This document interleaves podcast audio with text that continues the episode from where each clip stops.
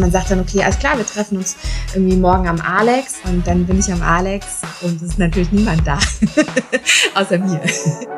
Also ich kenne einen, also jetzt ehemaligen Obdachlosen, der vorher Eventmanager war und der eine sehr große Wohnung in München hatte. Also richtig, richtig groß.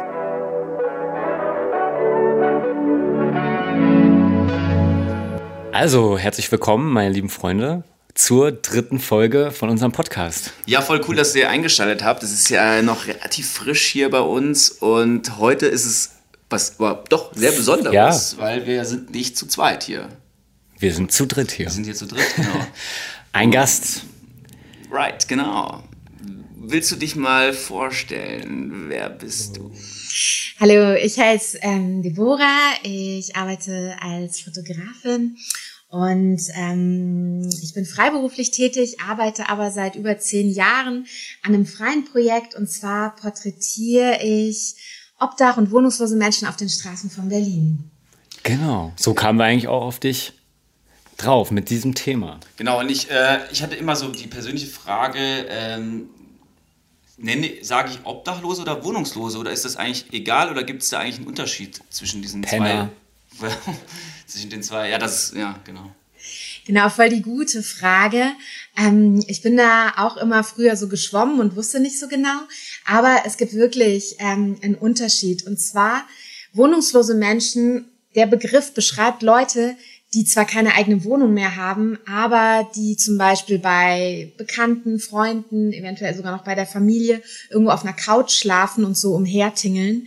Während obdachlose Menschen, darunter versteht man Leute, die wirklich auf der Straße leben, also die dann auf Parkbänken schlafen oder unter Brücken, unter Treppen. Das ist so die Unterscheidung. Und oft ist es so, dass nachdem Leute mehrere Monate wohnungslos waren und so von Sofa zu Sofa getingelt sind, dass sie dann oftmals in die Obdachlosigkeit abrutschen, weil Freunde, das geht nicht von jetzt auf gleich so. Ja. Nee, meistens gibt es so eine Zwischenphase, ne, wo Leute schon ihre Wohnung verloren haben, aber dann nicht direkt auf der Parkbank landen, sondern erstmal, okay, ja cool, bei dem Kumpel kann ich nochmal zwei, drei Nächte schlafen, da kann ich nochmal eine Woche schlafen. Aber da alle Leute auch ihren Alltag haben, so ne, ist es dann schwierig, wenn jemand irgendwie zwei, drei, vier Monate auf deinem Sofa campen möchte. Mhm. Und dann passiert es mhm. oftmals, dass Leute in die Obdachlosigkeit rutschen. Ja, wir hatten letztens auch ein Event gehabt, wo auch ein junger Mann ähm, im Talk zur Rede kam, der in der Tat, ähm, da würde ich jetzt sagen, er war erst wohnungslos und dann auch obdachlos. Und das war aber in Klammern nur ein halbes Jahr etwa. Und, ähm, und ich fand es total spannend. Also ich habe wirklich, wirklich so zugehört, wie selten ich äh, so gebannt zuhöre. Und ähm, man hat aber gemerkt, dass er noch relativ, ähm, ja, soll man sagen, äh, manchmal habe ich den Eindruck, umso länger man auf der Straße ist, umso umso weiter weg äh, rückt man so ein bisschen von dem ganzen System, in dem wir leben. Ah, und, klar. Und vielleicht steigt dann auch so ein bisschen die Isolation und die, vielleicht auch manche Krankheiten auch. Also da wäre zum Beispiel jetzt eine Frage, ähm, gibt es da einen Unterschied für dich, äh, wenn du mit Menschen dann Wohnungs- und Obdachlosen ähm, in Kontakt kommst? Ähm, oder spürst du das so ungefähr? wie lange sind die schon auf der Straße? Kannst du das erspüren? Oder merkt man das so ein bisschen dann, wenn man mit denen zusammenarbeitet? Okay, das ist jetzt so ein Mensch oder das ist so ein Schicksal? Was gibt's da? Ja, vielleicht noch mal ganz kurz. Das war wahrscheinlich Aaron, den du gehört hast, oder? Der mit am Start war. Ist das richtig? Genau, der, der auch mit der Stadtmission. Ah, okay. Der hat gut zugehört, aber den Namen weiß er nicht mehr. Aaron, ich, bin, ich bin so schlecht im Namen. nee, genau, weil Aaron habe ich, Aaron habe ich damals kennengelernt, als er obdachlos war. Ähm, ich habe da gerade an einem anderen Fotoprojekt gearbeitet und da habe ich ihn in Friedrichshain kennengelernt und ähm, habe das dann auch so einfach miterlebt, wie er den Absprung von der Straße wieder geschafft hat. Und das hat mich total gefreut für ihn, also echt so tief gefreut. Und das ist auch was, was was ganz Besonderes ist, weil das eher selten passiert, dass Leute den Absprung schaffen. Mhm. Und wenn sie ihn schaffen, dann ist die Wahrscheinlichkeit viel, viel höher, wenn das innerhalb der ersten Wochen oder Monate passiert, wo sie auf der Straße sind, ja. als wenn sich das schon so gefestigt hat, dieser Lifestyle auf der Straße. Und mit Aaron, ähm, genau, bin ich immer noch eng im Kontakt und er hatte mir nämlich erzählt, dass er hier eingeladen war. Und ähm, das finde ich voll cool, dass Aaron so ganz offen auch über seine Zeit auf der Straße erzählt. Und ich, also Zurzeit laufen die Bilder in so einer Wanderausstellung durch die Berliner Rathäuser und in einem Rathaus, im Rathaus Tempelhof, da hatte ich Aaron auch eingeladen und da hat er auch erzählt, wie es dazu gekommen ist, dass er auf der Straße gelandet ist und auch wie er den Absprung geschafft hat. Hm. Also sehr cool. Ah, voll, voll cool. Ja, ich durfte ja auch mal äh, Klavier spielen, bin ja auch Pianist und durfte Klavier spielen auf einer deiner Events.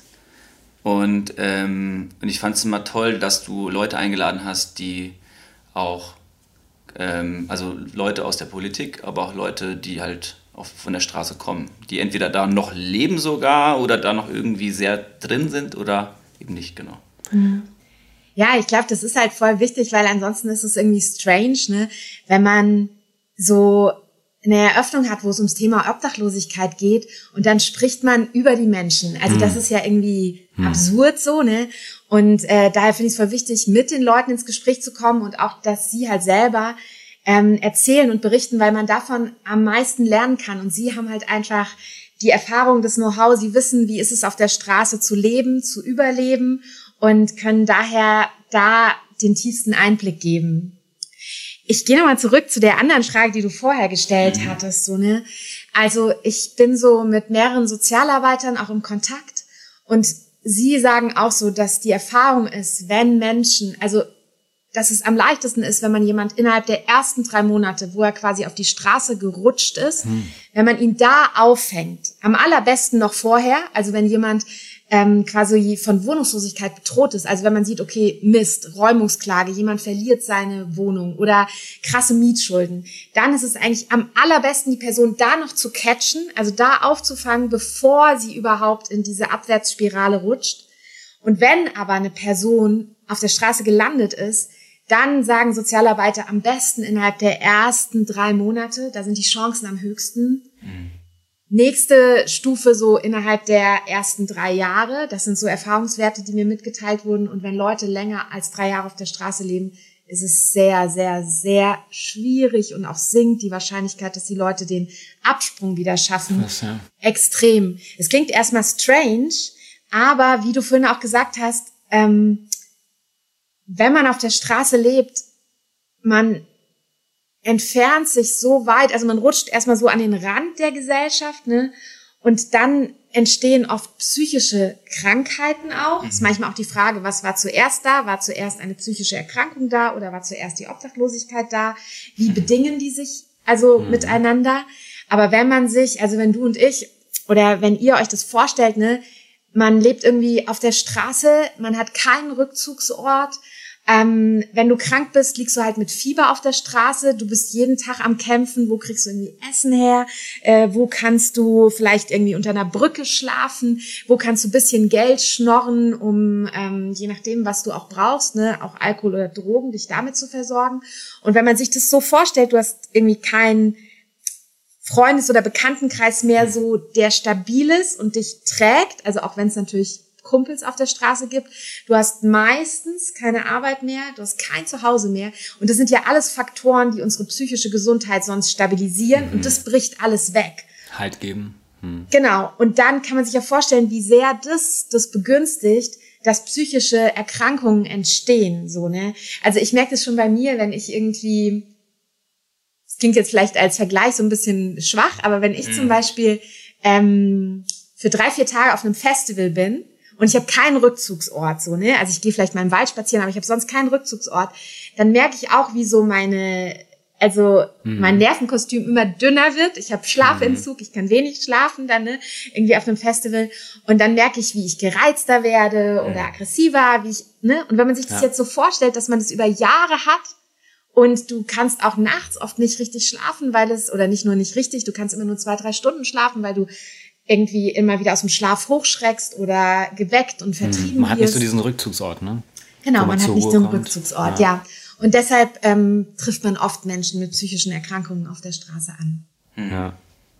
Aber erzähl noch mal, bevor wir dann so drüber reden, was es bedeutet, ohne äh, ein Dach über dem Kopf zu sein. Was genau arbeitest du mit den Obdachlosen? Also was ist deine Rolle? Ähm, man hat jetzt ja schon gehört, du machst Bilder und so, aber was passiert damit? Und für alle, die jetzt noch nichts von Kein Raum oder von einer Ausstellung oder so gehört haben, ähm, was ist dein Kontakt mit denen? Hm. Also ähm, das Ganze ist eigentlich sehr spontan entstanden. Also 2009 ich hatte damals so eine Ausstellung in Wedding gehabt, im Soldiner Kiez. Das ist so ein krasser sozialer Brennpunkt. Mhm. Und das Ausstellungskonzept stand eigentlich schon fest. Ich wollte da Bilder von Street Art zeigen. Und dann war ich so im Wedding unterwegs und dachte so, okay, krass, das passt eigentlich gar nicht so zu der DNA des Kiezes. Ähm, also klar, es gibt Street Art im Wedding, aber ich wollte so, dass in der Ausstellung, dass es wirklich so was von der Atmosphäre, von der Stimmung im Kiez widerspiegelt. Und ja. ich war dann am Leopoldplatz unterwegs und da sind viele obdach- und wohnungslose Menschen.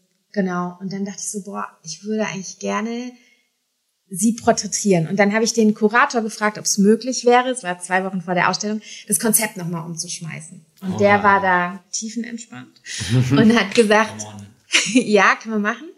Und dann bin ich an einem Samstag losgezogen und ähm, habe Menschen auf der Straße angesprochen, habe sie gefragt, ob ich sie porträtieren kann. Und ähm, es war irgendwie so ein krasser Samstag, weil ich war selber krank, also ich war so ein bisschen fiebrig und ich wusste aber so, okay, ich habe jetzt halt noch zwei Wochen, die Bilder müssen auch noch bearbeitet werden, entwickelt werden und so. Also genau, war ich halt da unterwegs. Und das waren so meine ersten Berührungspunkte. Und damals hätte ich nie gedacht, dass daraus irgendwie so ein mehrjähriges Projekt entsteht. Und ähm, inzwischen ist so, dass wenn ich, also weil du gefragt hast, was passiert da eigentlich oder was mache ich da?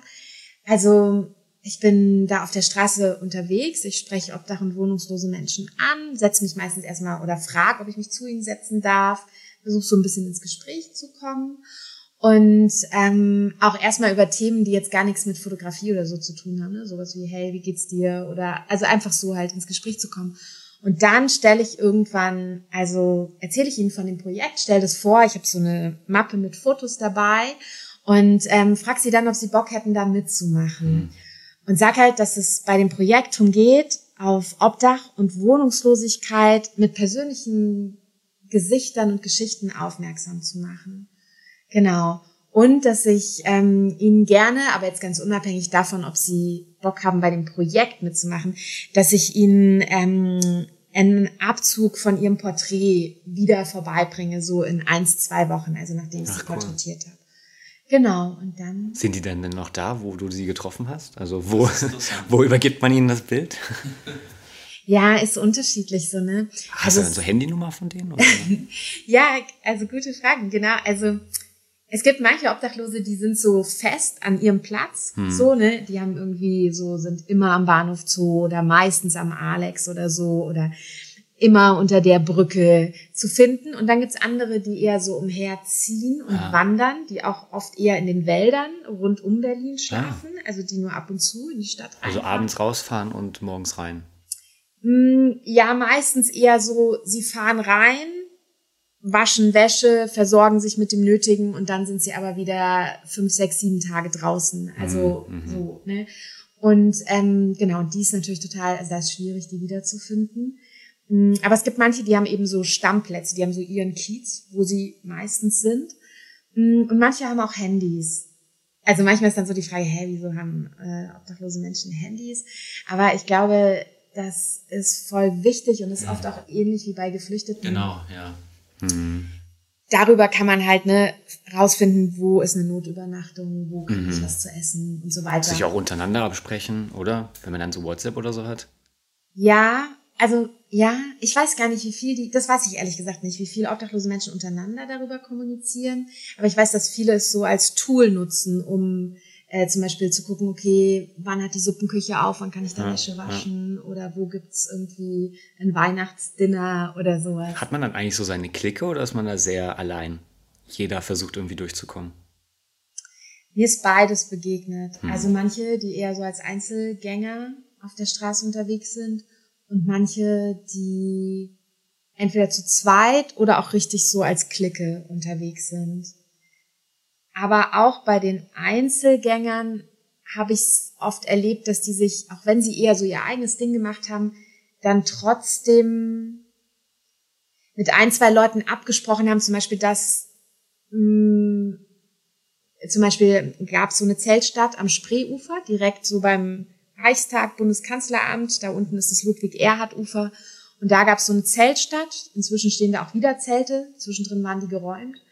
Und äh, da gab es auch Einzelgänge, aber die haben zumindest sich so weit mit den anderen abgesprochen, wie ich das so miterlebt habe, dass wenn sie zum Beispiel mal Flaschen sammeln waren, dass die anderen zumindest so grob geguckt haben, dass ja, niemand an das Zelt geht oder mhm. sowas so. Ne? Also auch wenn man so sein eigenes Ding gemacht hat, ähm, brauchst du eigentlich ein bisschen sozialen Kontakt, weil du ja auch nicht den ganzen Tag immer alles mit rumschleppen mhm. kannst. Ich meine, es gibt auch welche, die machen das irgendwie mit so einem Einkaufswagen. Ja, man kennt das genau mit dem Wagen da, da braucht es ja auch Vertrauen untereinander, oder? Oder gibt, äh, ist das denn da überhaupt möglich? Also kann, können, können die sich auch irgendwie untereinander vertrauen? Bilden die eigentlich, das wäre auch noch so eine Frage, bilden die vielleicht auch eine eigene Subkultur äh, vielleicht, also als Wohnungs- oder Obdachlose?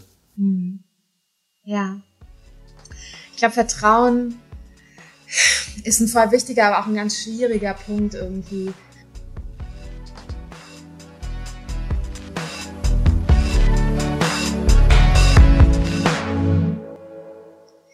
weil Vertrauen oft sehr, ich meine, das kennen wir ja auch, ne? Vertrauen ist was sehr Fragiles und auch Zerbrechliches. Also ich mhm. vertraue einem Menschen, aber wenn Vertrauen immer wieder enttäuscht wird, dann fällt es mir natürlich umso schwerer mhm. zu vertrauen. Und oft ist es so, dass bei obdachlosen Menschen so die Beziehungen zur Herkunftsfamilie oder auch zu, wenn sie selber mal eine Familie, eine Partnerschaft, Kinder hatten, oft zerbrochen sind. Das heißt, da sind viele Vertrauensbrüche auch passiert. Mhm. Ähm, ich merke das auch im Kontakt mit mir, dass wenn ich zum Beispiel sage, ich bringe Ihnen das Bild zurück, dass viele das eher nicht glauben, wenn ich das sage und ah, sehr okay. misstrauisch ja, bin. So, ja. hä? Also so eine, warum sollte sie das Bild zurückbringen?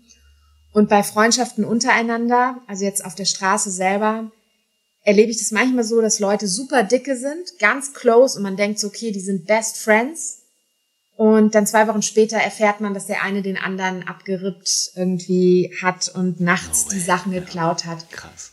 Aber es gibt auch andere Beispiele. Ähm, und zwar zum Beispiel zwei sehr enge Freunde auf der Straße, die ich kennengelernt habe. Das sind Omar und Marvin.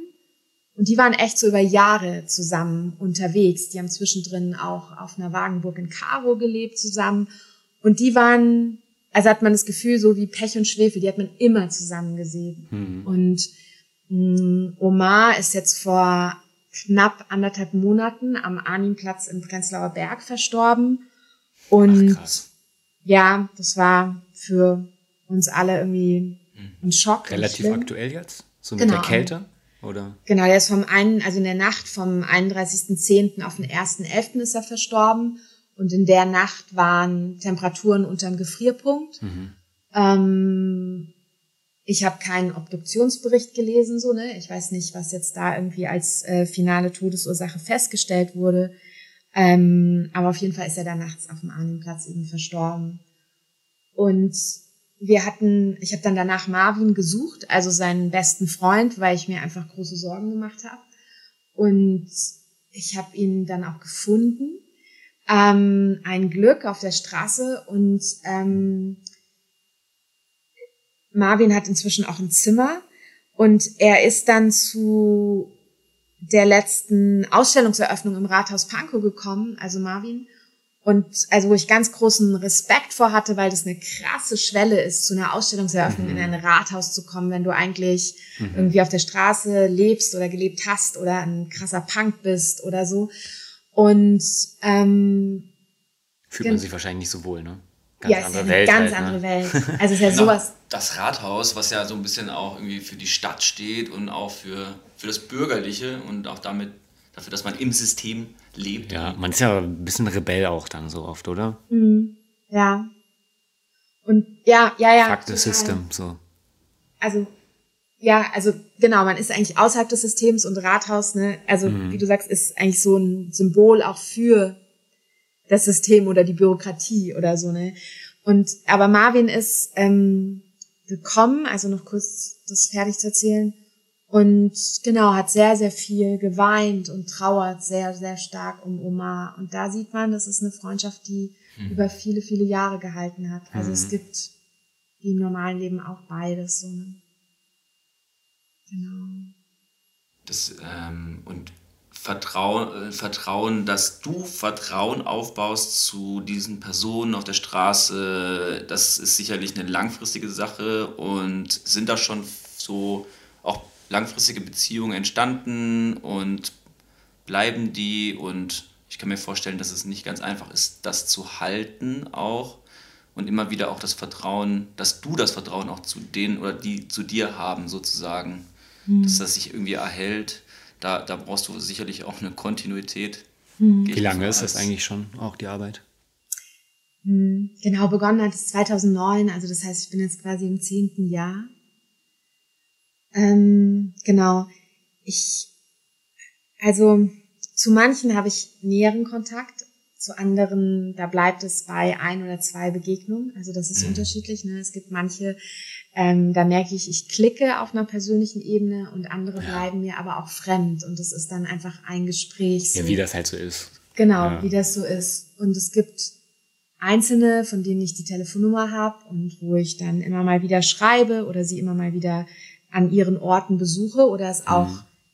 manchmal, natürlich nicht immer, manchmal mitbekomme, wenn sich irgendwie krass was im Leben ändert. Also wenn jemand in eine andere Stadt geht oder ähm, wenn jemand, was sehr selten, aber doch manchmal passiert, ähm, ein Zimmer oder eine Wohnung findet oder so, ne, dass ich das so mitbekomme. Ähm,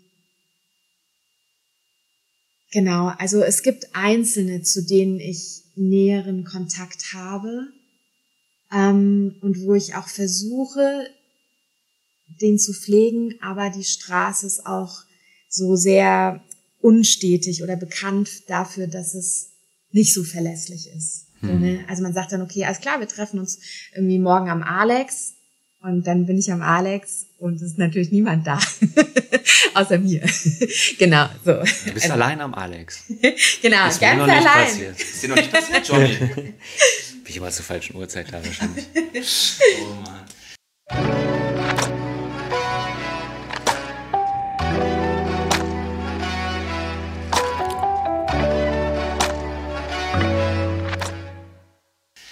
Ähm, mich würde mal auch interessieren, so wie, wie möchtest du die Menschen porträtieren? Also was möchtest du mit deinen so. Bildern darstellen? Ja. Genau, also welche Stimmung, was möchtest du kommunizieren mit diesem, also ich habe ja schon einige Bilder auch von dir gesehen, also unglaublich mhm. schöne, schöne Aufnahmen und sehr tiefe Aufnahmen. Ähm, was hast du da eine bestimmte Philosophie, ähm, genau, wie du, was du für eine Stimmung kreieren möchtest? Kann man ja auch nochmal viel anders darstellen durch ein Foto. Mhm.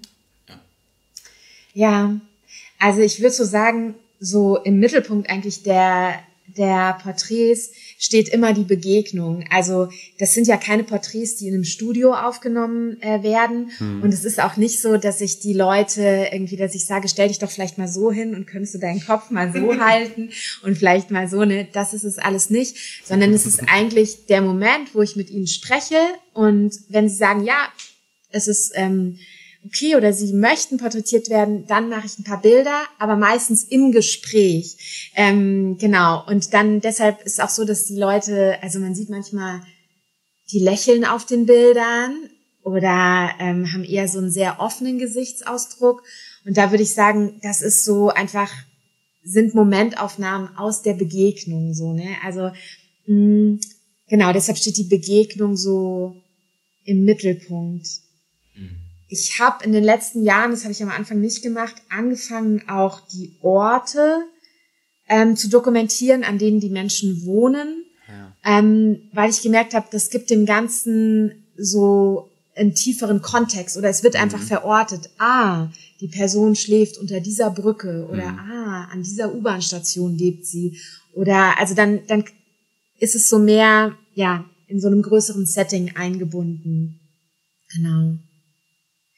Und generell, also die Bilder sind alle in Schwarz-Weiß, weil ich das so empfinde, dass Schwarz-Weiß oftmals mh, hm, ehrlicher ist irgendwie, weil Farben nicht so ablenken, also nicht so stören. Also man sieht dann irgendwie nicht, okay, und im Hintergrund sind knallorangene Plakate irgendwie, also plakatiert oder hängen an der Wand und da steht ein äh, rotes Auto oder so, sondern ich finde, man kann sich bei Schwarz-Weiß mm, so auf das Wesentlichere konzentrieren, mhm. die Gesichtszüge, ähm, ja, genau.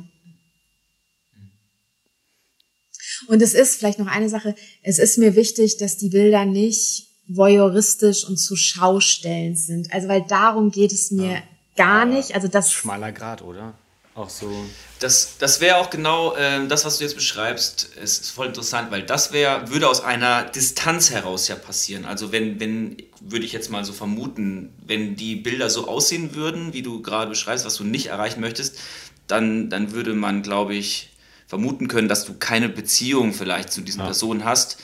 Ähm, Zumindest braucht man sie für solche Bilder nicht. Genau, und wenn, wenn du jetzt gerade äh, erzählt hast, dass dann ähm, dass, dass, du das Lächeln einfach mit draufkriegst und diese Nähe dann auch damit reinkommt, dann ist es ja gerade eben, weil du dich so stark mit diesen Menschen identifizieren kannst oder auch da in deren Lebenswelt hineingehst. Mhm. Also das heißt, du verhinderst quasi das, was du gerade gesagt hast, dieses, diesen Voyeurismus, dadurch, dass du ja auf einer Augenhöhe die mhm. Beziehung eingehst. Das mhm. ist ja eigentlich die absolute ba Basis sozusagen mhm. für dein künstlerisches Handeln auch, oder? Mhm. Sozusagen. Ja, doch, das hast du voll schön irgendwie gesagt. Also das beschreibt das, glaube ich, ganz gut, weil ich erlebe das auch manchmal, dass, also ich, ich habe es von zum Beispiel einem ähm, ehemals obdachlosen Mann miterlebt. Ich habe den noch auf der Straße kennengelernt. Der hat inzwischen eine Wohnung, also der lebt in einer Wohnung in Hamburg. Und ähm, ihn hat es damals sehr verletzt und auch zornig gemacht, dass ähm, jemand mit dem Teleobjektiv ihn irgendwie aus der Ferne porträtiert ja. hat. Er hat es gar nicht mitbekommen. Und dann plötzlich war irgendwie sein Titelbild äh, auf, also wirklich Titelbild, äh, auf ähm, Zeitungen zu sehen. Und er wusste halt nichts davon. So, und er hat es dann erfahren, ja. weil Leute gesagt haben, ah, fühlt man sich ich habe verarscht, ne? genau gesehen auf der Zeitung. Und das hat er als sehr respektlos empfunden. Und das kann ich auch gut verstehen. Ich wäre ja, auch wütend, ja. wenn mein Bild ungefragt auf irgendeiner Zeitung landen würde. Ja, aber manche Leute, denen ist es vielleicht auch krass unangenehm, so nah ranzugehen. Ja, das kann, also das kann gut sein, aber da finde ich halt, muss man trotzdem die Persönlichkeitsrechte des Menschen auf der Straße wahren. Natürlich. Also ja, ja, ich, ich verstehe das schon, ich verstehe es schon, aber da, ähm, ja, mhm. also wenn ich wenn ich nicht den Kontakt mit den Menschen suche, dann ähm, finde ich, kann ich auch nicht ein Porträt von ihm veröffentlichen. Und daraus vielleicht auch wieder Profit zu schlagen oder so, ne? Ja, ich meine, also Zeitungen zahlen extrem schlecht, der wird, der wird nicht reich geworden sein, ganz sicher nicht. Aber ähm, genau. Also, das ist auch ähm, Thema Profit und so. Also du bist ja eine begabte Künstlerin. Kommen wir mal zum Geld kommen wir mal zum Geld. Nein, nicht zum Geld. Also, du bist eine begabte Künstlerin, du bist eine tolle Persönlichkeit, ähm, du hast viel, viele Talente, wenn man dich kennenlernt und du könntest sicherlich, sicherlich mehr Geld verdienen, wenn du noch andere Sachen machen würdest. Jetzt investierst du so viel Zeit auch in, in die Sache. So, gibt es was, was dich, was bewegt dich dazu? So, was ist deine tiefe Motivation? Oder auch gleichzeitig noch die Frage dazu hinterhergeschickt, so, was möchtest du bewirken möchtest du zum Beispiel uns beide, die wir eine Wohnung haben, die wir auch irgendwie Studium haben oder, eine, oder einen Job, möchtest du uns erreichen? Genau, also was bewegt dich und was möchtest du damit auch erreichen? Das sind jetzt tiefe, große Fragen. Mhm. Dafür sind wir hier. Dafür sind wir hier, genau. ja, ähm, wow, es sind echt so äh, viele Fragen, irgendwie so ein ganzes Fragenpaket. Das war ein bisschen zu viel. Ähm. Das ist so, so, viel, äh, so viel Interesse irgendwie. Aber was, ähm, genau, was bewegt dich wirklich, mhm. so ein Projekt zu machen, anstatt irgendwie weiterhin vielleicht Polit Politiker zu. Äh, du hast ja auch schon Politiker ähm, vor der Kamera gehabt. Ähm, ähm, genau. Ja, also ähm, ich glaube, also ich versuche mal auf mehreren Ebenen zu antworten. Also ich glaube, das eine ist so, ich fühle mich oft sehr verbunden mit Menschen, die so am Rand stehen. Also da merke ich, die sind mir oft gefühlt sehr nah. Mhm. Also ähm, ich bin jetzt nicht so interessiert eigentlich an den Menschen, die so im Rampenlicht stehen oder also jetzt so Stars und Sternchen, das ist so überhaupt null meine Welt. Also ich merke auch so alles, mhm. was so glatt poliert ist, spricht mich persönlich nicht an. Und ähm, was hast du gesagt? Ich habe gesagt, du bist hier im Podcast. du meinst, ich bin, ja. Ach so, ich dachte, ich bin hier mit euch beiden als äh, Stars zusammen. genau, als Herausgeber des neuen Magazins. Ähm, genau, also ich merke so, ich fühle mich sehr verbunden mit Menschen, die am Rand so stehen. Ich glaube, das kommt ähm, biografisch bei mir daher, weil ich, als ich irgendwie so in der Schule war und so, ich war immer so ein Außenseiter und ich weiß irgendwie, wie sich das anfühlt, wenn man nicht dazugehört. So, ne? Jetzt kann man natürlich sagen, boah, wie kann man Obdachlosigkeit damit vergleichen, irgendwie in der Schulzeit ein Außenseiter zu sein? Das ist sicherlich was anderes. Aber ich glaube, diesen Schmerz von Ablehnung mhm. und nicht dazuzugehören, der hat, glaube ich, ähnliche Komponenten so, ne? Also, mhm. ähm, weil auch Kinder, man ist ja so verletzlich und wenn man irgendwie so von, keine Ahnung, der ersten bis zur zehnten Klasse nicht dazugehört und so ein Outsider ist, dann ist das schon extrem schmerzhaft so. Ähm, genau, und ich merke einfach so Menschen am Rande der Gesellschaft, da fühle ich mich irgendwie sehr hingezogen. Ähm, und da ist es mir wichtig, irgendwie ein würdevollen und einen liebevollen Blick irgendwie ähm, auf diese Menschen zu richten. Hm. Denen eine Stimme zu geben, so. Ja, und die sichtbar zu machen. Genau, also so die sichtbar zu machen, weil ich das auch, ich habe letztens war ich an der Schönhauser im Aufzug und ähm, dann war ein obdachloser Mann mit im Aufzug und eine sehr schick gekleidete Frau und die hat, und das hat mich in dem Moment sehr erschrocken, die hat dann ihn irgendwie beschimpft und hat gesagt, du Penner. Und das fand ich so verletzend irgendwie. Mhm. Und ähm, da ist mir so wichtig, dieses zu zeigen, okay, wir alle ähm, gehören eine Freundin von mir hat das gesagt, dass ihre Freundin, das, also eine Freundin von ihr das immer sagt, wir alle gehören so zu der Familie Mensch. Also so ne, der eine lebt halt in einem krassen Penthouse und hat extrem viel Geld und irgendwie, keine Ahnung, ein fettes Auto und der andere schläft halt unter der Brücke. Das ändert aber nichts an dem Fakt, dass wir alle zur Familie Mensch gehören. Und dass wenn gewisse biografische Weichen vielleicht anders gestellt gewesen wären, dann hätte auch derjenige, der im Penthouse lebt, vielleicht als Obdach- oder wohnungsloser Mensch enden können und derjenige, der obdachlos mhm. ist, hätte vielleicht auch in einer schicken Altbauwohnung Total. oder im Penthouse. Kennst du Obdachlose, die mal im Penthouse gewohnt haben? Also da gibt's ja bestimmt auch krasse Stories, oder? Ja. Die so Fallhöhe, wo die einfach krass war. Mhm. Also ich kenne einen ehemaligen, also jetzt ehemaligen Obdachlosen, der vorher Eventmanager war und der eine sehr große Wohnung in München hatte. Also Ach. richtig, richtig groß und mhm. richtig also so fetter Eventmanager mit Events beim Sony Center ausrichten und so. Also es gibt da krasse Fallhöhen. Aber es gibt auch, also oft auch geografische Faktoren, zum Beispiel wenn Menschen im Heim groß werden, also wenn Kinder im Heim groß werden, ist die Wahrscheinlichkeit, dass sie ähm, später einmal obdach oder wohnungslos sind, natürlich viel höher als bei Menschen, die in einem sehr gesunden familiären Kontext groß werden. Mhm. Ähm, das heißt, das sind auch Faktoren, die der Einzelne zumindest in der frühen Kindheit nicht beeinflussen kann. So, ne? Es gibt natürlich ja. ein gewisses Alter, wo auch mit reinspielt, okay, welche Entscheidungen triffst du und so. Aber so diese Grundvoraussetzung, auch so die Frage, welche Resilienz habe ich selber, um mit Schicksalsschlägen oder so umzugehen, das ist natürlich krass geprägt davon, wie und wo man aufwächst.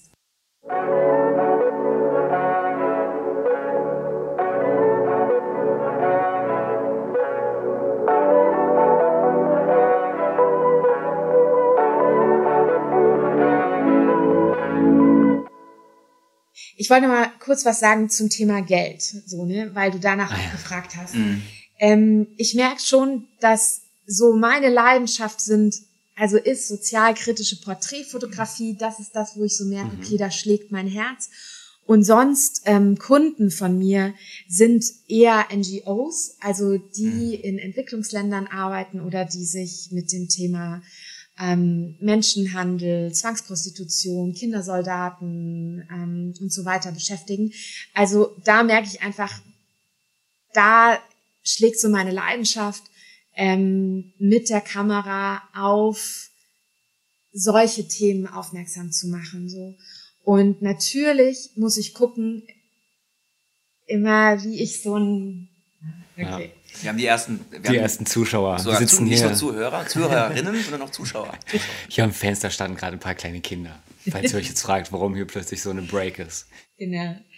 Ähm, und da, genau. Und natürlich muss ich irgendwie gucken, ne, wie ähm, kann ich Geld verdienen, um auch so ein freies Projekt zu Stimmt, mitzufinanzieren. Ja. Genau. Und da habe ich auch das, also habe ich früher nicht gemacht, aber da habe ich auch in den letzten zwei Jahren ganz konkret zum Beispiel Sponsoren gesucht, die solche Ausstellungen zum Beispiel finanzieren. Weil so eine Ausstellung, das kann man nicht mehr irgendwie aus der Portokasse zahlen, weil da musst du halt mhm. riesige, mhm. also Bilder drucken. Jetzt bei der letzten Ausstellung waren die Bilder irgendwie 2,50 Meter mal 2,50 Meter und das kostet halt alles Geld. Und da habe ich dann auch konkret geguckt, wo ich gemerkt habe, okay, wenn ich auf das Thema weiter ähm, aufmerksam machen möchte und auch will, dass es eine gewisse Öffentlichkeit bekommt, dann brauche ich Rückenwind von Leuten, die Geld haben und die sagen, okay, ich habe Interesse, das in, in Dialog mit Obdach- und wohnungslosen Menschen zu stecken, da rein zu investieren. Ja. Was hattest du davor für Ausstellungen gemacht? Das ist ja vorhin von so Graffiti erzählt, ist ja auch Subkultur eigentlich, so Street Art. Ähm, waren es schon immer solche Subkulturgeschichten oder? Ja. ja, stimmt. Nee, stimmt. Also ich habe ähm, verschiedene Ausstellungen gemacht, aber stimmt, es war eigentlich immer, immer Subkultur. Also und auch immer eher, ja, immer halt Menschen am Rand. Also ich hatte auch eine äh, Ausstellung in Moabit zum Beispiel, also eine etwas größere mit Geflüchteten gehabt. Ähm, das war 2015 oder 16, ich weiß gerade gar nicht mehr genau. Ähm, genau, dann eben mit obdachlosen Menschen, dann aber auch so eine Weile so die Street Art Szene. Ja, mhm. genau, also eigentlich immer so Subkultur. Und auch immer Fotografie. Immer Fotografie, ja. genau. Bist du gelernte Fotografin oder wie kam dein Weg dahin? Weil man könnte ja auch sagen, okay, ich möchte, ähm, keine Ahnung, Leuten ähm, eine Stimme geben, die irgendwie keine haben und schreib über die einen Song oder schreib einen Roman oder was weiß ich. Also es gibt ja auch, muss ja nicht Fotografie sein. Ne? Mhm. So, warum ist es das für dich geworden? Ja, ähm, ich bin eigentlich also zur Fotografie wirklich gekommen durch so eine, also echt durch so eine Lebenskrise. Das war irgendwie 2005 in Frankfurt. Und damals ist für mich sehr viel persönlich und auch beruflich so zusammengebrochen. Und Ha, das ist eigentlich interessant. Ja, muss ich nachher nochmal erzählen. Also ja, und ähm, wir haben Zeit.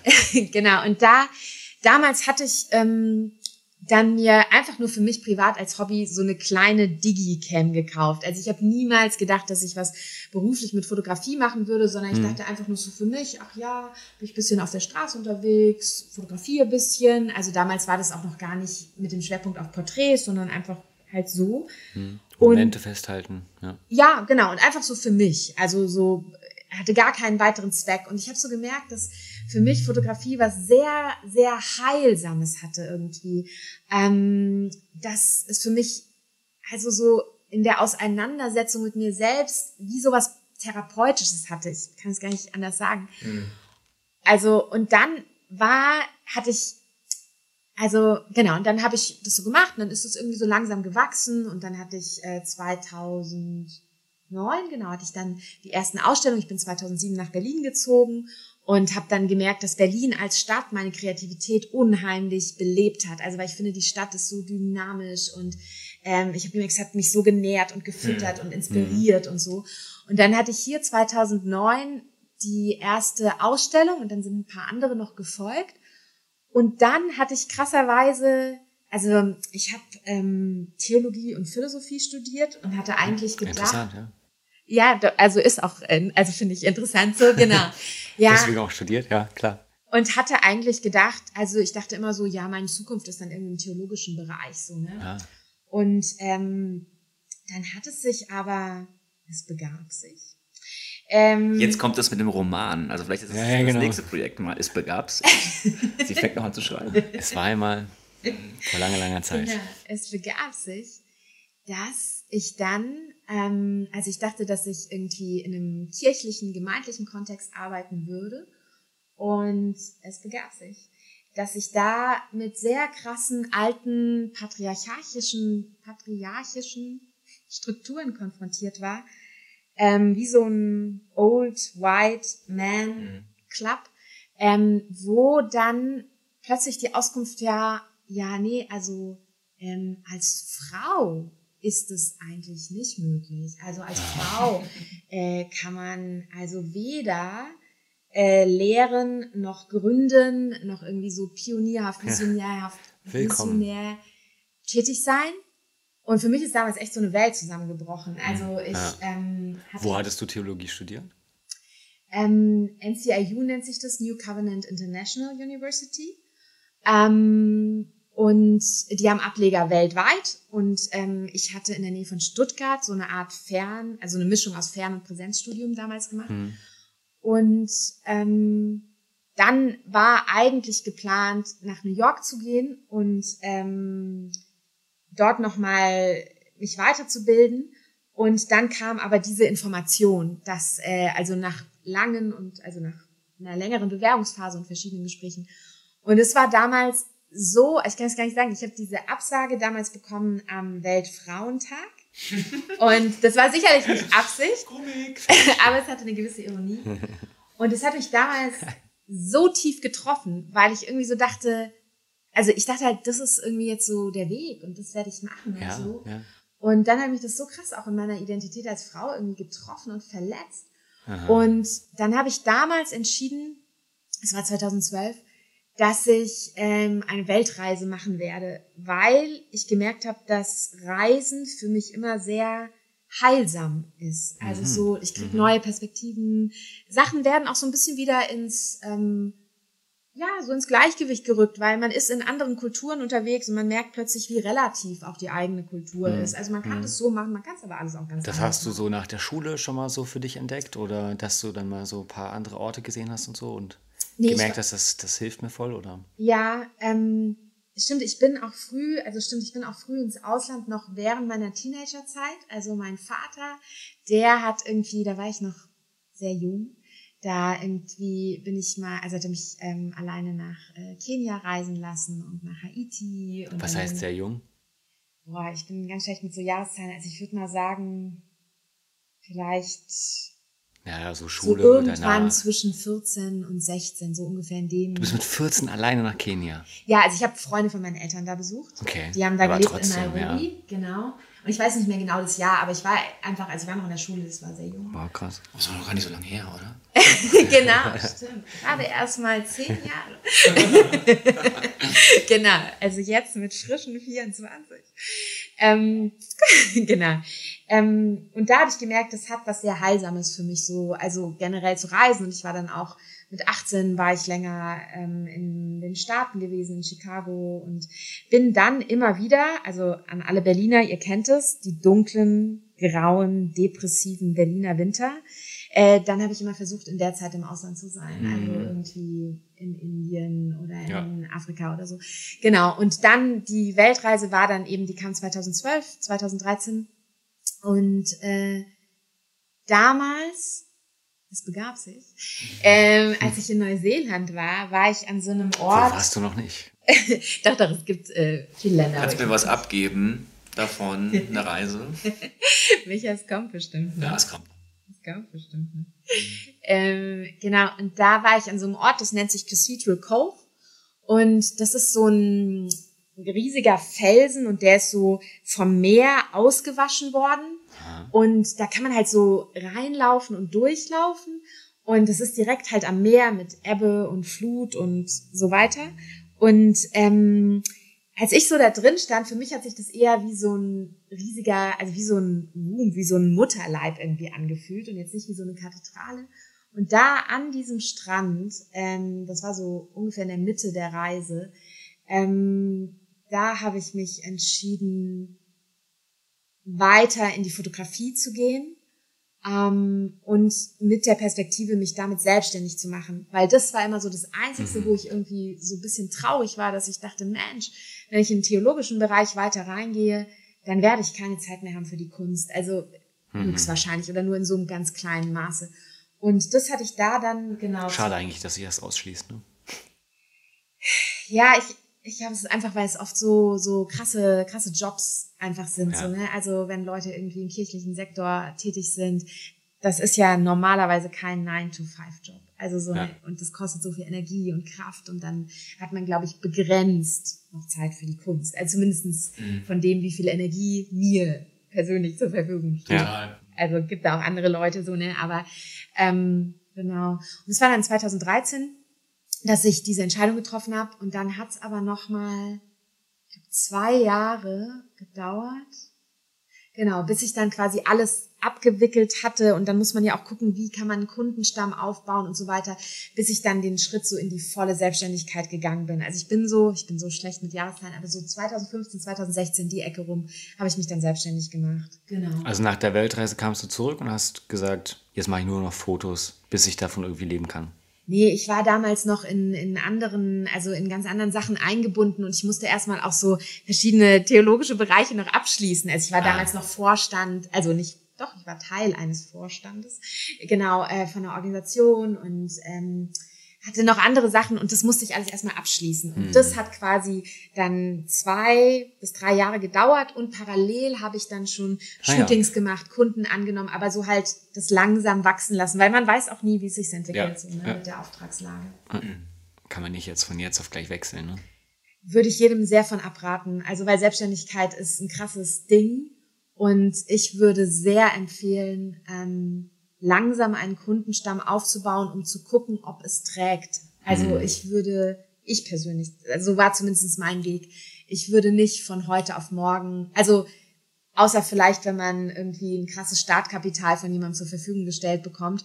Aber wenn du wirklich so from the scratch on dich selbstständig machst, bau das langsam auf. Guck, ja. dass du langsam einen Kundenstamm generierst und sammel da deine Erfahrung, während du noch ein anderes Einkommen hast, weil du halbtags irgendwo noch arbeitest oder so. Ja, total. Also ich glaube, das kann man fast auf, auf in jedes Thema hinein. Jede Branche. Ne? In jede mhm. Branche. Ne? Also ich fand das auch mal ganz cool, als irgendeine Musikerin gesagt hat, es, wär, es ist cool, wenn man mit den Fans, also jetzt, in, jetzt bei, beim Musikschaffenden sind vielleicht dann auch eher Fans, dass man mit den Fans wächst so und dass man mhm. nicht zu schnell einen Start hat, weil das dann schnell wieder abflachen kann. Und das ist ja eigentlich auch das passt ja so schön, weil du ja auch so jetzt das so schön beschrieben hast, dass du so langfristig mit, mit den Menschen auf der Straße äh, Beziehungen aufbaust und dass man das so in deinem Leben so ja. sehen kann, dass du dein Leben so consciously äh, aufstellst. Also das ist ähm, inspirierend auf jeden mhm. Fall. Mich würde nur mal interessieren mit dieser Reise, das hast du ja dann so gemerkt für dich, oh, das tut mir voll gut so, ne? Wenn du jetzt so mal so Phasen hast, wo du gerade nicht weißt, so was kommt so als nächstes und so, ist das auch was, was dich so chillt, wenn du weißt, okay, ich fahre jetzt mal, keine Ahnung, nach Brandenburg, mach mal einen Waldspaziergang oder hat sich das bei dir auch wieder geändert oder was machst du so, wenn, ja, wenn du da auch gerade so kleine Krisen wieder hast oder so? Gibt es mhm. da Dinge, die dir irgendwie so helfen? Doch, auf jeden Fall. Also so, ich merke, dass Natur mich extrem erdet und dass ich das brauche, um den Kopf frei zu kriegen. Also auch so eine Berlin, also ich liebe Berlin und ich lebe total gerne hier, aber es ist, obwohl es viele Parks gibt, trotzdem eine Art Betonwüste. Total, so, ne? ja. Ja, na klar. Und ich also merke so, ich muss regelmäßig raus. Und ähm, ich bin zum Beispiel öfters, also jetzt an den Karower Teichen oder so, da ist es so ganz schön, da gibt's so, äh, so Bullen so freilaufende Rinder mhm. und es gibt sogar Blindschleichen da okay. und Krass, Blindschleichen. Krass. Richtig gefährlich. Richtig gefährlich. Wildlife. Und lila Kühe und so. ja, das habe ich noch nicht gesehen. Okay. Ähm, genau, und ich merke so, ich brauche das voll so Auszeiten in der Natur. Ich merke auch, dass für mich das Meer immer was sehr, sehr Heilsames mhm. hat.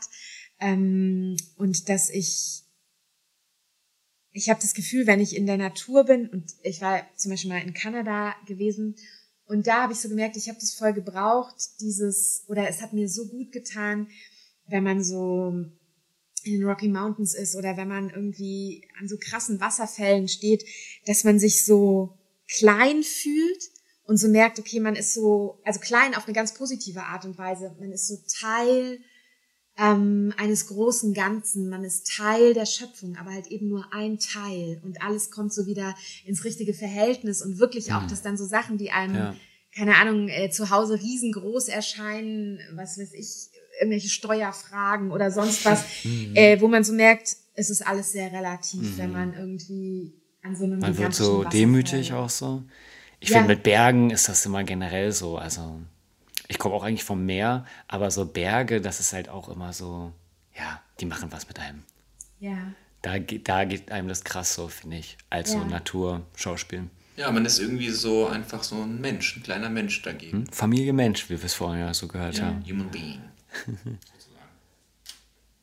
Ja. Und ich finde auch in einem ganz positiven Sinne, dass Berge oder auch da waren auch so riesige Icefields, also so Gletscher, Landschaften, dass einem, finde ich, das zeigt einem halt auch krass, wie verletzlich man ist und wie hilflos. Weil man so weiß, wenn man jetzt heute Nacht auf dem Gletscherfeld bleibt, äh, ohne irgendwelche krasse Outdoor-Ausrüstung, dann gibt's wahrscheinlich keinen Morgen oder wenn man dann ein paar Tage ist, gibt's irgendwann keinen Morgen mehr für einen. Also ich finde, es zeigt einem krass auch so die eigene Ja, ja, ja. Zerbrechlichkeit. Und das finde ich ist, ja, ich, also, ja, ich merke, das, das tut mir gut in Ja. Zeiten von Internet, alles ist schnell verfügbar und so weiter und dann plötzlich so merken, nee, man ist eigentlich sehr verletzbar und verwundbar auch so. Aha. Das heißt, du magst das Gefühl. Also du lässt das auch bewusst so zu.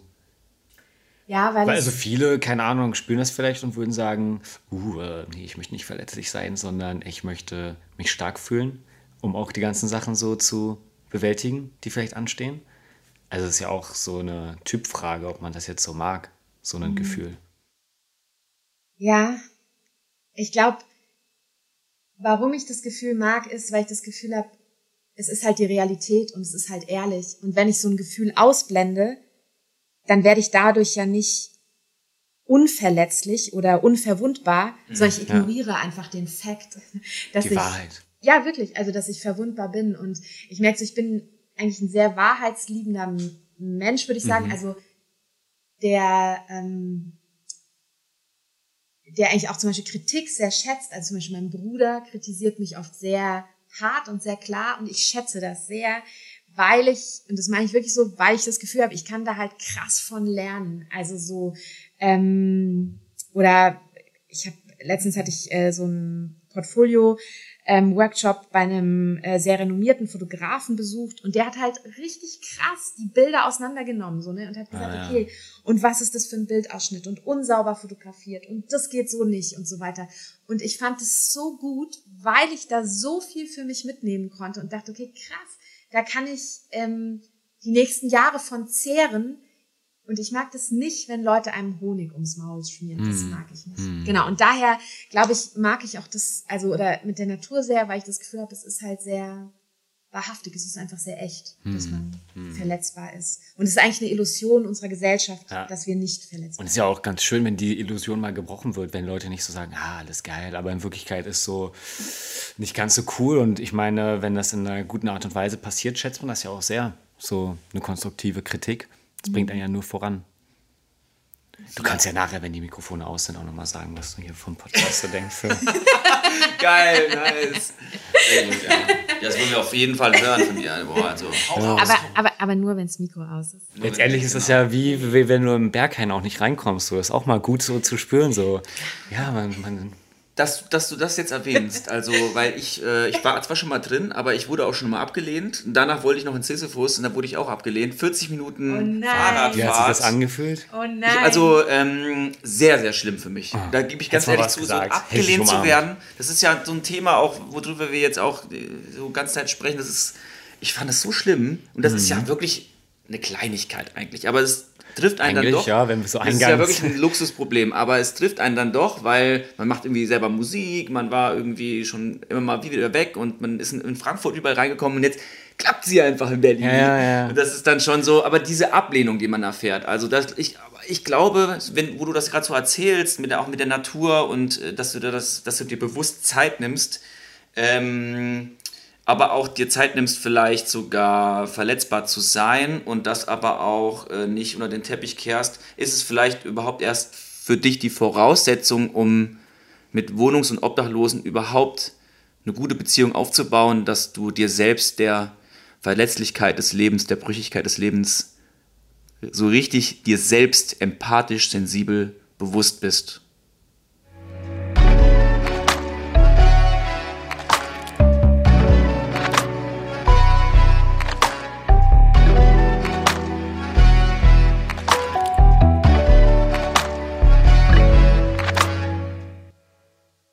Okay, das war's. Bis zur nächsten Das war's. Podcast-Folge. Äh, tschüss. nee. Tschüss. Aber ähm, Ja, ich habe, ähm, es gibt eine Fotografin, deren Arbeiten ich ganz, ganz, ganz beeindruckend finde. Sag den Namen. Ähm, Julia Nimke. Hallo Julia, wenn du das hörst. Hallo Julia. Julia. Hi. Hi.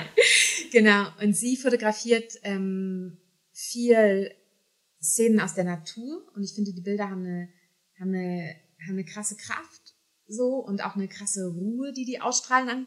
Ausstrahlen. Also manchmal, wenn ich so irgendwie in den Instagram-Feed öffne und dann sehe ich Bilder von ihr, dann merke ich, dass mich das so im Alltag so, so Ah. erdet. Okay. Wow, Und- schön. Ja, ja, wirklich. Das ist auch eine krasse Gabe, dass man das so, also ne, dass man, dass diese Ruhe oder auch sowas Meditatives durch die Bilder transportiert wird. Also so ne, das genau.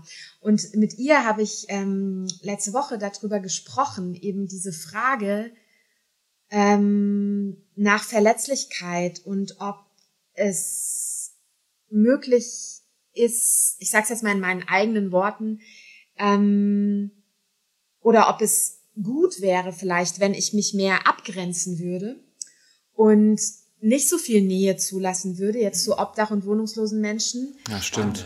um zum Beispiel nicht nachts dann wach zu liegen und irgendwie über den Tod von Oma nachzudenken. So, ne? Darüber haben wir gesprochen. Und in dem Gespräch, also es ging um Work-Life-Balance und so weiter, und in dem Gespräch habe ich für mich Klassiker. selber ähm, so gemerkt, nee, diese Nähe und diese Verletzlichkeit, die will ich gar nicht aufgeben. Das ist nicht mein Ziel Ja. Ähm, weil ich merke oder weil ich das wirklich auch so glaube, es braucht diese Nähe, um diese Form von Arbeit, auch diese fotografische Arbeit zu machen. Und ich glaube auch persönlich sehr, dass, und ich meine es nicht masochistisch, aber dass es braucht manchmal einen gewissen Schmerz, damit Begegnung oder auch Kunst entstehen kann. Und das heißt jetzt nicht, dass ich irgendwie mich ausbluten will irgendwie für meine Arbeit. Und es gibt andere Stellschrauben, wo ich merke, da muss ich an meiner Work-Life-Balance arbeiten. Ich muss lernen, noch besser Nein zu sagen zu verschiedenen äh, Projektanfragen Ja, das müssen wir alle. und so weiter. Ne? Da merke ich, da gibt es Sachen. Ich muss in manchen meinen Workflow irgendwie. Also es gibt also es gibt Sachen, wo ich Es gibt weiß, viele muss ich Baustellen, aber das ist Genau. eine große f- von dir, dass du sagst, ich möchte daraus kreieren. Ja, und das ist, genau, und das ist eine, wo ich sage, da will ich nicht dran drehen. Also ich Ja. möchte nicht, Das soll weiter Bestandteil sein. genau, ich möchte nicht professioneller jetzt für meine Arbeit werden dadurch, dass ich sage, ich baue mehr Distanz auf. Weil das ist so Kern meiner Arbeit, eine gewisse Nähe zuzulassen und auch zu suchen und auch verletzlich zu sein. Also da habe ich nicht das Gefühl, das ist was, daran kann ich drehen. Es gibt andere Bereiche, da muss ich extrem viel ich habe in die letzten, meine letzten Monate waren sehr stressig beruflich, weil manche Sachen so einfach krass schnell gewachsen sind. Ich habe gemerkt, es sind Wachstumsschmerzen so und dadurch habe ich ähm, etliche Wochenenden zumindest zur Hälfte durchgearbeitet und das habe ich gemerkt, das geht nicht. Also das macht langfristig meine Gesundheit kaputt, das macht Beziehungen kaputt und so weiter. Da muss ich dran arbeiten, ne? an einer besseren Work-Life-Balance. Ich muss zu Sachen mehr Nein sagen, ich muss ein größeres Team aufbauen und so. Das auf jeden Fall.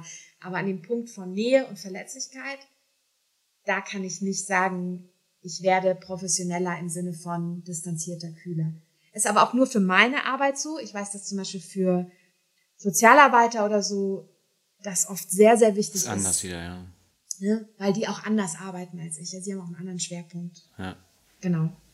Aber ja, für den Schwerpunkt Kunst finde ich das einen sehr, sehr schönen Ansatz. Ja, weil ich, also ich sage nochmal einen Satz, ich denke halt so, ne, dass Kunst berührt uns da, wo sie was vom Leben zeigt und widerspiegelt. Und das Leben ist halt messy und juicy und es ist happy und sad. Also das ist halt so diese ganze Bandbreite von Gefühlen, irgendwie glücklich, traurig, Tränen, Lachen, Schmerz. Es gehört alles irgendwie so zusammen. Und äh, deshalb finde ich, wenn man als Künstler anfängt oder als Fotograf oder wie auch immer zu sagen, ich verschließe mich gegenüber diesen Emotionen, dann glaube ich, kann man langfristig keine Kunst machen. Also wenn man mhm. das ausklammert. Also. Ja, ich glaube, genau. Ja, dann wirkt vielleicht Kunst auch nicht wirklich transformierend in, in mir, wirklich so berührend, dass es mich wirklich berührt. Und ich glaube, das ist, was du erzählst, ist einfach so eine schöne Basis, einfach, dass es wirklich Menschen berührt, was du machst. Mhm. Also, und äh, mir, wurde auch, mir wird auch manchmal gesagt, spiel doch mal mehr in Dur als Moll. Und ich denke mir dann so, ja, aber ich, ähm, ich mag ich kann mich damit so identifizieren, muss ich sagen, was du ja, sagst, ja. weil ich, ich äh, liebe es manchmal so in diesem Schmerz ja, äh, dann äh, auf die Tasten zu hauen. Ja, ja. man kennt das ja auch so, wenn man irgendwie so Liebeskummer oder so was man hatte, da plötzlich wird man so ganz, ja, man hat plötzlich auch so viel Energie, die man da so reinstecken möchte, mhm. so das so dem so Ausdruck zu verleihen und so. Also jetzt ein kleines Beispiel. Nee, ne? auf jeden Fall, auf jeden Fall. Das ist ja was Großes. Also Liebeskummer ist ja also sicherlich eins mit der stärksten Gefühle, die man haben kann. Also so unerwiderte Liebe oder zerbrochene Beziehung oder so. Hm. Ja. War das dann auch für dich so, wenn du sagst, so Schule war auch echt hart so, dass man dann irgendwie sagte, da, das will ich jetzt dem irgendwie Ausdruck verleihen? Oder hast du damals noch nicht jetzt so gedacht? Also, oder kommt es schon auch ein bisschen aus so, so einer Situation? Ja. Nee, das ist eigentlich interessant, weil wenn ich so zurückdenke an meine Schulzeit, Boah, das waren so krasse Jahre. Willst also nicht zurückdenken? Im, Neg nee, im, also äh, im negativen Sinne waren es so krasse Jahre und äh, ich hatte zum Beispiel auch in Kunst, ich hatte in Kunst, ich glaube, meine fünf oder sowas. Also ich war einfach so. Also, Schaut, was aus dir geworden ist. nee, also, also wirklich so, dass. Ähm, Vielleicht kann ich ja doch noch Mathematiker werden. ja, ja, ich auch da waren nämlich meine Fünfen. Meine fünf auch. In Mathe hatte ich auch übrigens eine fünf. uh, we, are, we are all united in the genau. same boat. Ja, ich wusste, irgendwas verbindet uns. genau. Ja, irgendwas, äh, das, es gibt einen Grund, warum wir jetzt hier gerade ja. zusammensitzen, glaube ich.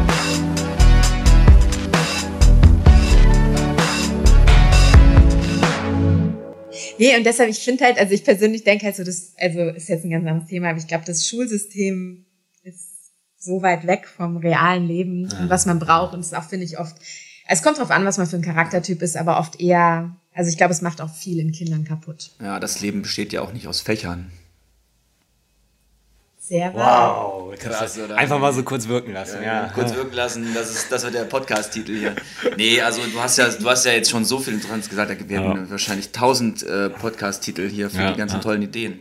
Hier, ähm, ganz anderes Thema jetzt wieder, so weil dieses politische jetzt gerade kam mit Schulsystem. Ich bin heute früh mit der U-Bahn gefahren, dann kam auch jemand rein, der wahrscheinlich, ähm, ich denke mal, obdachlos ist und hat diese Zeitung verkauft und hat dann halt so gefragt, hey, ähm, ich habe hier die Zeitung und ähm, eine Spende wäre cool, vielleicht habt ihr auch was zu essen oder eine Pfandflasche oder so. Schönen Tag euch noch. Ähm, und er meinte, Thema der aktuellen Ausgabe, ähm, Professionalität statt Solidarität, ähm, die Obdachlosen werden gezählt in Berlin. Und ich hatte gerade irgendwie äh, mit Micha kurz drüber gesprochen und Micha meinte, es ist irgendwie so eine ehrenamtliche Aktion, dass jetzt hier gerade ähm, Obdachlose gezählt werden. Ähm, was tut denn eigentlich so die Stadt jetzt gegen sowas wie Obdach, äh, Obdachlosigkeit? Ja, sagt man es so? Ähm, und ist das äh, etwas, was keine Ahnung, so im Senat oder hat, also hat das eine Lobby oder ist das eher so nicht wirklich präsent? Gibt es da Aktionen? Was gibt es da für ehrenamtliche Aktionen? Am Ende musst du auf jeden Fall auch nochmal erzählen, was man auch so machen kann, wenn wir jetzt sagen, okay, wir haben Bock, uns da zu engagieren oder so. Aber jetzt erstmal so Stadt Berlin oder wie ist es so in Deutschland? Ähm, ja. Mhm. Also es stimmt, es findet jetzt Ende Januar ich glaube vom, ich will jetzt nicht falsch sagen, aber ich glaube vom 29. auf den 30. oder vielleicht sogar mhm. vom 31. Januar findet die Nacht der Solidarität statt. Und ähm, das ist zum ersten Mal, werden Obdachlose in Berlin gezählt. Mhm. Ähm, und da gibt's jetzt Von Ehrenamtlichen. Genau, 3000 Freiwillige, die da mitmachen, die aber, soweit ich weiß, auch eine Schulung bekommen. Müsste man nochmal googeln, aber ich meine, dass ich das gelesen habe. Ähm, momentan wird Berlin von Rot-Rot-Grün regiert. Und äh, die Sozialsenatorin ist ähm, Frau Ecke Breitenbach. Und äh, so wie ich sie erlebe, ähm, ist sie sehr, sehr, sehr engagiert im Bereich Obdachlosigkeit, also versucht da wirklich viel zu reißen und zu machen. Mhm. Ähm, ich selber bin keine Politikerin und das ist jetzt auch keine Wahlwerbung oder so, sondern ich erzähle einfach nur das, wie mir so einzelne Politiker irgendwie begegnet sind. Frau Breitenbach ähm, hatte mal auf einem Podium auch gesessen in, im Rathaus Mitte, als die Ausstellung Kein Raum da eröffnet wurde ah, cool. und hat auch da sehr engagiert zum Thema Obdachlosigkeit gesprochen. Und ich habe sie auch in verschiedenen anderen Settings erlebt und ähm, glaube, dass sie wirklich viel in dem Bereich tut. Und ähm, auch zum Beispiel also auf Facebook veröffentlicht sie immer, wie viele Kältehilfeplätze, also Notübernachtungsplätze es gibt und wie viele davon in der letzten Nacht genutzt wurden. Also, und sie hat auch mal in einem Interview gesagt. Das heißt auf Facebook, oder? Genau, auf Facebook macht sie das. Also das, das findet man sicherlich auch noch woanders, diese Quellen. Ich lese es nur bei ihrem Facebook-Feed. Und äh, sie hat auch mal in einem Interview gesagt, dass sie wirklich manchmal auch nachts nicht richtig schlafen kann, weil sie hofft, dass niemand erfriert. Also ich glaube, sie ist jemand, die wirklich auch so vom Herzen her Empathie sehr, auch hat. sehr an diesem Thema dran ist. Also das für sie was sehr ja. Wichtiges ist. Wie gesagt, keine Wahlwerbung, aber ähm, ähm, Genau, also sie ist bei den Linken, ich wähle nicht die Linken. Ähm, genau. Mhm. Ähm, und ich habe das, also was ich so immer wieder mitbekomme, ist, dass die momentane Regierung, der Senat, sehr engagiert ist im Bereich Obdachlosigkeit.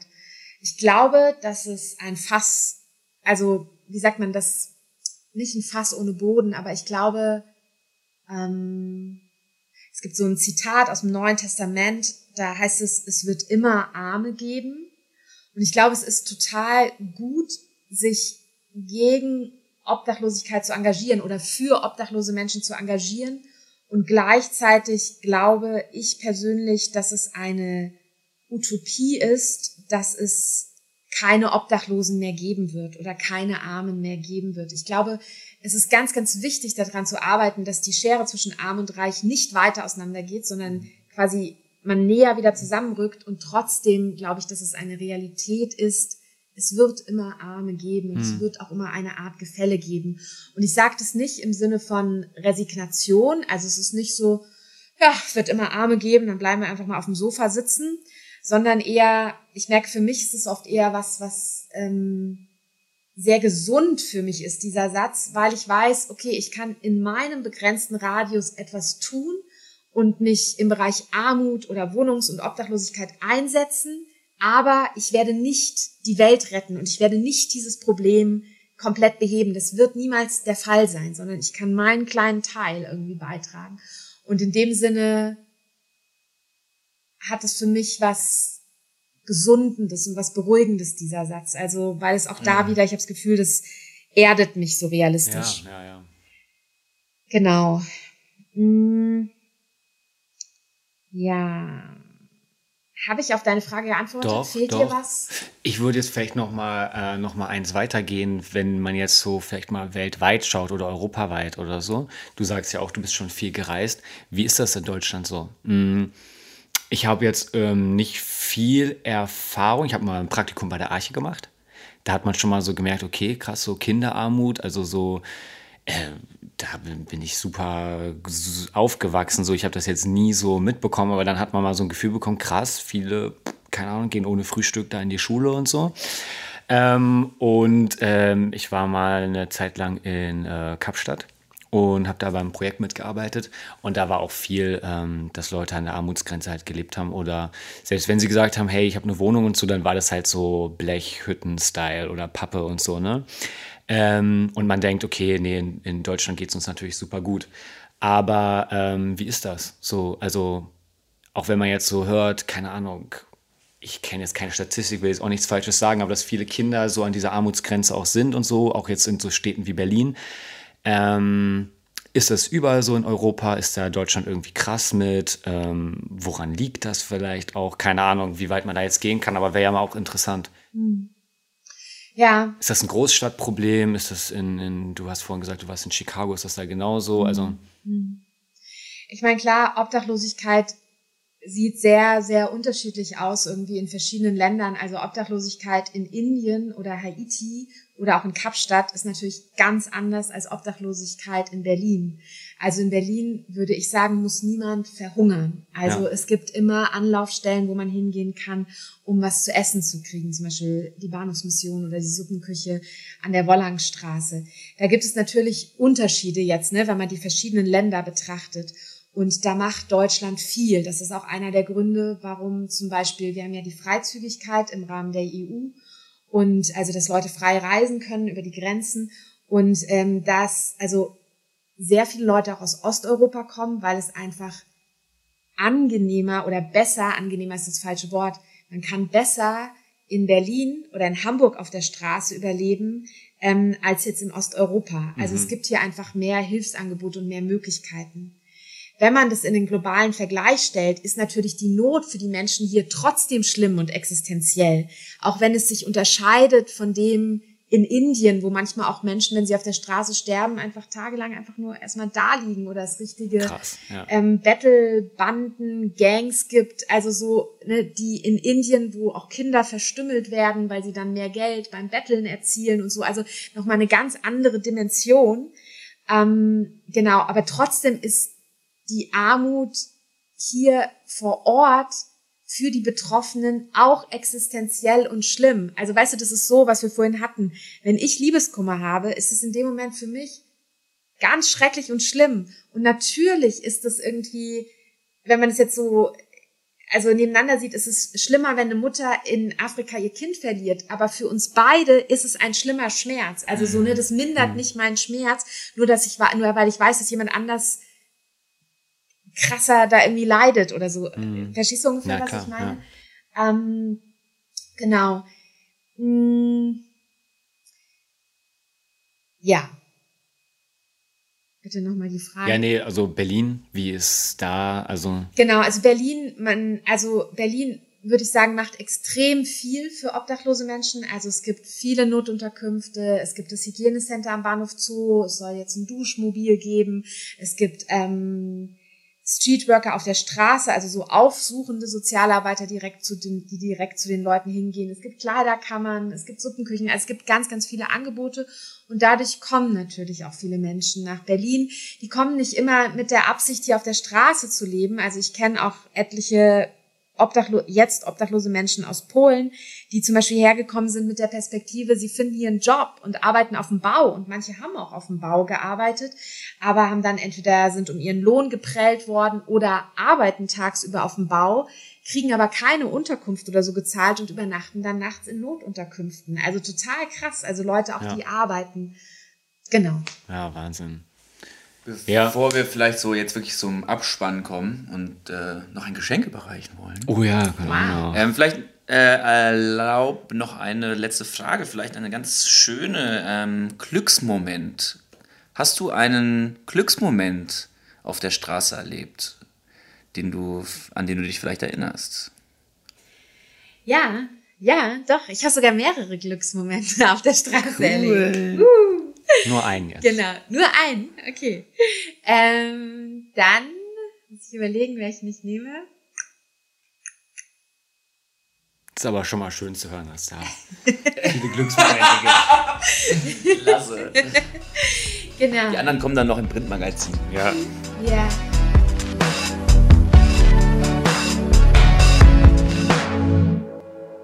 Gut, also letzte Story, Glücksmoment. Hm,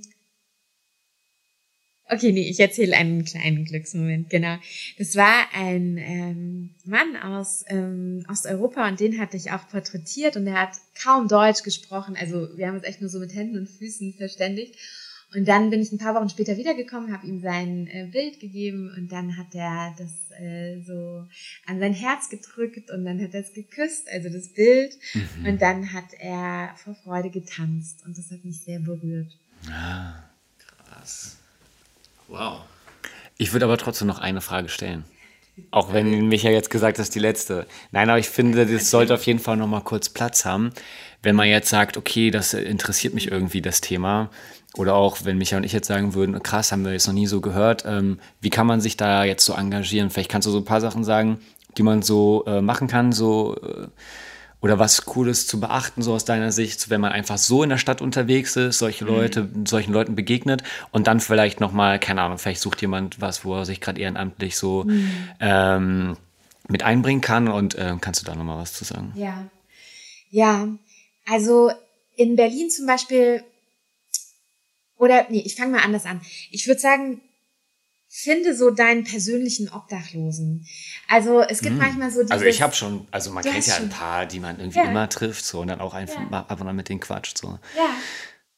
Ja, total cool, weil es gibt oft so. Es sind ja irgendwie auch immer dieselben. Ich meine, das ist eigentlich traurig, aber so sind oft bei mir dieselben, die in die Bahn kommen oder so ja. oder einen ansprechen. Ne? Ja.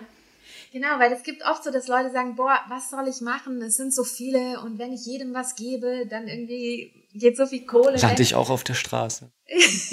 genau, und dann würde ich so sagen, wirklich so, finde deinen persönlichen Obdachlosen und zwar der, den du immer in der U-Bahn triffst oder der immer vor deinem Supermarkt sitzt, wo mhm. du morgens irgendwie vorbeigehst oder mhm. der immer an deiner U-Bahn-Station sitzt und dann würde ich sagen, versuch da irgendwie in Kontakt zu kommen, in dem Maße, wie das für dich okay ist. Also das kann sein, dass du den irgendwie einmal die Woche grüßt oder dass du ihn mal fragst, ob er irgendwie einen Kaffee will oder wenn er vom Supermarkt sitzt, kannst du ja fragen, ob du ihm was mitbringen sollst. Machst du das oft, dass du was für die kaufst so oder? Ich mach's manchmal. Ich mach's nicht immer. Fragst du dann davor so? Ja, also wenn ich was kaufe, dann frage ich. Magst du jetzt ein Brötchen vorher. oder so, dann hole ich dir gerade eins mit oder so oder? Ja? Nee, ich frage, was sie brauchen. Ah, was sie also brauchen. ich frage, ja. gibt's was, was du brauchst? Ich gehe jetzt gerade einkaufen.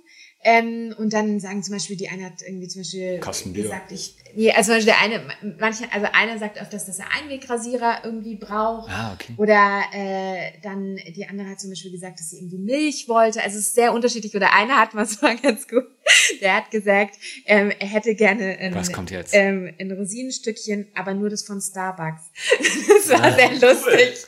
Also das war, also, aber fand ich irgendwie auch, ne, man kann jetzt sagen, oh krass, wie, ja, jetzt gleich so dekadent wenn man schon mal gefragt wird. Ne? Aber dann dachte ich mir, nee, wenn er mal gefragt wird, warum nicht? Ja. Und ich habe ihm dann wirklich so ein Rosinenstückchen da bei Starbucks irgendwie. Und ich meine, das ist ja noch die einfachste Bestellung bei Starbucks. Habe ich schon viel kompliziertere gehört. ja, das bestimmt. Double Macchiato, Caramel. I have no idea about Starbucks, so, keine Ahnung. Genau, aber das fand ich auch schön, weil das so sein Wunsch war. Ich mache das nicht immer, manchmal gebe ich auch einfach direkt Geld, weil ich finde, es hat so was Zweischneidiges, ne? Wenn ich irgendwie frage, was möchtest du, es hat auch ein bisschen was Entmündigendes, weil die Leute können ja eigentlich auch selber einkaufen gehen. Also weißt du, wie ich meine? Ah, ja. Wenn ich so sage, ah, Stimmt. nee, ich gebe dir kein Geld, sondern wie bei, also so, ich bringe dir was mit, ne? Während mhm. es hat ja auch was mit Selbstermächtigung ja. zu tun, wenn ich mein eigenes Geld dann selber ausgebe, genau, ja. vielleicht auch für Bier, nicht unbedingt für Bier, aber könnte. So, ne? Ähm, genau, deshalb, ich mache es manchmal. Aber was ich so glaube, ist, ich habe gemerkt, die Leute, die, wo Veränderung auf der Straße passiert ist, das sind immer die Personen, die in irgendeiner Form in sozialen Kontakt, Bezug wieder hatten zu Leuten, die nicht auf der Straße gelebt haben. Das kann irgendwie ein Sozialarbeiter sein, das kann aber auch ein Nachbar sein mhm. oder so. Also wirklich die, das zieht sich bei allen durch, die ich kenne, die den Absprung geschafft haben. Da gab es immer Menschen quasi, die einen festen Wohnsitz hatten und die ihnen die Hand gereicht haben. Und es sind dann oft keine Sachen, die jetzt irgendwie über Nacht passieren, sondern manchmal auch über Jahre, dass da Veränderung passiert. Aber immer dieser persönliche Beziehungsaspekt, so, ne? Und dann halt in dem Rahmen, wie das für dich möglich ist, so, ne? Wenn ja. du selber einen stressigen Alltag hast, dann machst du das halt einmal die Woche oder alle zwei Wochen. Aber ich glaube, so dieses eine feste Person zu finden, wo man sagt, okay, mit der klicke ich auch irgendwie ein bisschen oder die ist mir sympathisch oder so und da ähm, eine Beziehung ähm, aufzubauen. Oder auch, ich habe einen zum Beispiel, der hatte dann irgendwie gesagt, er braucht unbedingt Schuhe. Und ich hatte noch Schuhe zu Hause, so Turnschuhe. Ähm, ne? Ah, War dann schön, die Frage, ja. ist das jetzt die richtige Größe oder so? Aber dann habe ich die halt geholt und bin beim nächsten Mal bei der U-Bahn dann mit den Schuhen vorbeigefahren. So, ne? Aber, also bei der U-Bahn-Station, wo er ähm, war. Genau. Also das würde ich so sagen, wirklich auch da auf die persönliche Beziehungsebene zu gehen. Das ist so, was man im Alltag machen kann.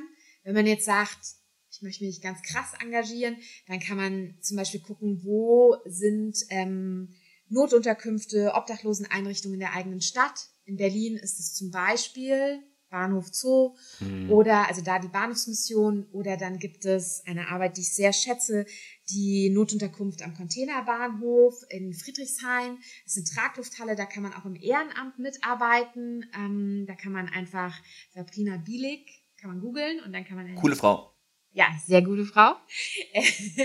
genau, ähm, eine Mail schreiben, dann kann man gucken, wie kann man da mitarbeiten. Oder wenn man sagt, okay, mitarbeiten ist mir jetzt eine Nummer zu krass, dann kann man auch sagen, gut, vielleicht spendet man alte Klamotten, weil man seinen Kleiderschrank sowieso mal ausmisten wollte. Und dann kann man die auch zum Beispiel zur Bahnhofsmission bringen oder auch zur Suppenküche an die Wollangstraße. Ähm, also es gibt ganz verschiedene Arten und Weisen. Ja. Genau. Oder auch wenn man jetzt zum Beispiel Musiker ist oder Künstler, kann man auch sagen, hey, ich wende mich an eine Einrichtung und biete an, dass ich mal ähm, ein kleines Konzert gebe. Ich war zum Beispiel letztens in der Suppenküche und da hat so ein sehr cooler Musiker hat einfach Musik gemacht für die Obdach- und wohnungslosen Menschen mhm. da und hat so ein kleines Konzert da gegeben, ja, einfach unter Tage. Genau, also ich glaube, da gibt's ganz viele Wege und Möglichkeiten. Ja, man kann natürlich auch Geld spenden, aber ich habe manchmal das Gefühl, dass so Zeit und Sachspenden die bewirken auch sehr viel. Ja, ja. Wunderbar. Ja, wow. Also ähm, vielen Dank erstmal. Ähm, wir, also wir, wir würden alles verlinken, so über dich auch, ne? Dann in den Show Notes, also deine Homepage, ähm, müssen wir jetzt nicht alles aufsagen, nee, dich selbst. Ähm, Gibt es vielleicht noch irgendwie, jetzt, jetzt äh, sind wir am Anfang vom Jahr Steht 2020. Eine Ausstellung an. Genau, was es geht so im Jahr 2020. Wir sind jetzt übrigens auch in den 20ern. Äh, ähm, angekommen und äh, geht irgendwas? Hast du schon irgendwas geplant? Ja, genau. Also jetzt das nächste, also momentan läuft noch die Ausstellung, Keinraumausstellung im Rathaus Pankow. Mhm. Und was neu diesmal ist, ist, dass ich Führungen für Schüler, Schülerinnen, Lehrer, aber auch Konfirmanden, Jugendgruppen und so weiter anbiete. Also so für Kids und Teens. Ich würde mal sagen, das Alter so zwischen neun bis 18 Jahren. Da kann man mir einfach eine Mail schreiben, wenn man sagt, ich möchte mit meiner Schulklasse, Jugendkreis, Konfirmandengruppe oder so ähm, eine Führung da gerne machen. Genau. Das ist so eine Sache. Und dann die nächste Ausstellungseröffnung ist am 25.02. in Friedrichshain ähm, im Box Freiraum. Und das ist ein ganz spannendes Projekt. Da haben wir jetzt zwei Jahre dran gearbeitet. Und oh, zwar haben da ähm, Obdach- und wohnungslose Menschen ihren Alltag mit einer Einwegkamera dokumentiert. Mhm. Genau, also der herzliche Einladung, 25.02. Box Freiraum in Friedrichshain. Ähm, genau, und ansonsten sind noch verschiedene Projekte im Loop. Auch ein, so eine größere Geschichte, an der ich schon lange arbeite ähm, und wo es auch darum geht, so Obdach- und wohnungslose Menschen so hell erleuchtet in den Mittelpunkt zu stellen. Ja. Ähm, aber dazu kann ich noch gar nichts genauer sagen, weil ich noch nicht weiß, ob die Finanzierung für das Projekt zustande kommt. Aber wenn, ja, also wenn hier jemand zuhört, der es auf dem Herzen hat. No, we have a lot of rich people here in ja. unserer Community. Ähm, viele, wirklich sehr viele. Jetzt habt ihr eine Mission auf jeden Fall, Leute. Ja, wir sprechen mit dir. Genau. Aber voll cool. Also, du, also man sieht ja, du, hast, du bist voller Lebendigkeit, du hast, bist voller Schaffensdrang und äh, es geht ganz viel und dich kann man auf jeden Fall äh, nicht nur in der Gegenwart, sondern auch in der Zukunft weiterhin verfolgen. Super cool. Ja, äh, wir, äh, wir, wir, wir haben uns vorgenommen, wir würden gerne auch noch ein Geschenk dir geben. Wir haben so extra eine richtig unschöne Verpackung. Und zwar einfach hier so ein, so ein ja, wie soll man sagen? Hier so ja, die Zuschauer sehen es so jetzt nicht, aber hier Luftpost, so ein ähm, aber wir Polster. Haben Luftpost, äh, Polster und äh, vielleicht kann man so ein bisschen Rauschen hören jetzt. jetzt mal bin ich ja mal gespannt. Super AS schlicht, ne? ASMR. Bisschen knistern vom, vom Mikrofon. Okay, gut. Oh yeah, come on. Oh ja, genau.